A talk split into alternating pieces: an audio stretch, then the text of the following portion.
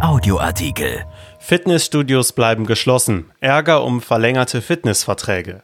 Aus Sicht der Verbraucherzentralen dürfen Fitnessstudios Verträge nicht einfach verlängern.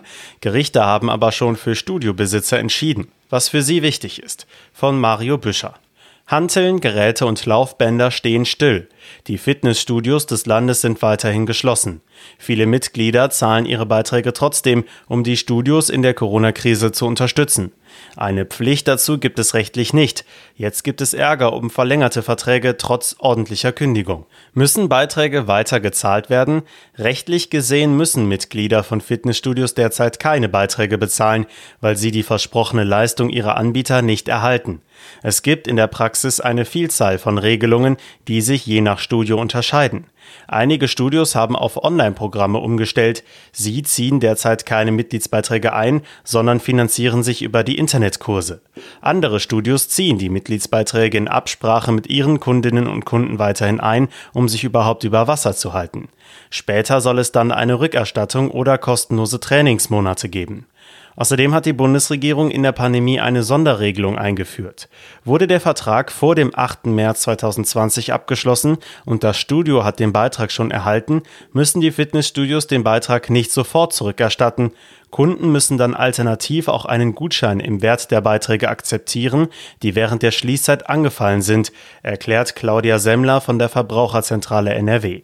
Allerdings müssen die Studios den Gutscheinwert auszahlen, sofern er von den Mitgliedern nicht bis zum 31. Dezember 2021 eingelöst wurde.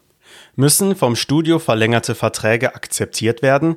In letzter Zeit ist es laut Verbraucherzentralen vermehrt vorgekommen, dass Fitnessstudios Verträge von Mitgliedern einseitig verlängert haben. Das bedeutet, obwohl es von Seiten der Kunden eine fristgerechte Kündigung gab, wurde diese vom Studio erst für einen späteren Zeitpunkt bestätigt. Der Vertrag wurde um die Zeit der Schließung verlängert. Die Verbraucherschützer finden das nicht in Ordnung so wörtlich. Eine außerordentliche Anpassung bräuchte die Zustimmung beider Parteien, auch wenn Studios wegen der Pandemie schließen mussten. Gerichte haben mittlerweile jedoch teilweise entschieden, dass eine Verlängerung rechtens sein kann. So urteilte das Landgericht Würzburg in einem Fall, dass, Zitat, keine wettbewerbswidrige Täuschung bei Vertragsänderungen wegen behördlicher Covid-19-Anordnungen vorliege. Es gab eine Klage gegen eine Fitnessstudio-Besitzerin, weil sie Verträge mit ihren Mitgliedern ohne Rücksprache anpasste. Die Klage wurde abgewiesen. Auch der DSSV, der Arbeitgeberverband deutscher Fitness- und Gesundheitsanlagen, spricht sich für eine Änderung des Vertrags aus. Unter Vornahme einer Interessenabwägung und bei einem möglichst geringen Eingriff in die ursprüngliche Regelung ist die Vertragsanpassung, nicht Verlängerung, das mildeste Mittel, das beiden Interessen gerecht wird, erklärt der Verband unserer Redaktion.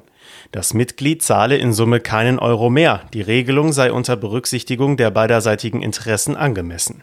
Genau das sei aber nicht immer gegeben, argumentieren die Verbraucherzentralen. Es kann Gründe geben, dass ein Verbraucher nicht länger bei einem Anbieter bleiben möchte, sagt Michael Härte von der Verbraucherzentrale Schleswig-Holstein. Gründe dafür könnten ein Umzug sein, aber eben auch der individuelle Wunsch nach einem Studiowechsel. Vor allem geht es den Verbrauchern darum, dass nicht übergriffig über ihren Kopf hinweg entschieden wird, so Härte. Was ist bei einer ordentlichen Kündigung zu beachten? Soll ein Vertrag in Corona-Zeiten gekündigt werden, ist das grundsätzlich weiterhin möglich. Dabei müssen die Kündigungsfristen eingehalten werden. Am besten wird auch darauf geachtet, dass der Eingang bestätigt wird, beispielsweise durch ein Einschreiben oder per Fax. Auch raten Verbraucherzentralen, die Zahlungen zu stoppen bzw. die Einzugsermächtigung zu widerrufen. Unsere Verbraucher und uns stört insbesondere, dass es offenbar in vielen Fällen keine Gespräche zwischen Fitnessstudios und Kunden gibt, erklärt Härte. Die Fitnessstudios gingen zu stark davon aus, dass alle Mitglieder auch länger im Studio sein wollen. Das sei aber mitnichten so. Besonders für dieses Klientel dürfte der Vertrag nicht einfach verlängert werden. Die Verbraucherzentrale NRW weist aber auch darauf hin, dass eine Klage gegen die einseitige Anpassung mit Risiken verbunden sein kann. Die Gerichte würden individuell entscheiden. Dieser Artikel ist erschienen in der Rheinischen Post am 12. Februar 2021 und auf RP Online. RP Audioartikel. Ein Angebot von RP Plus.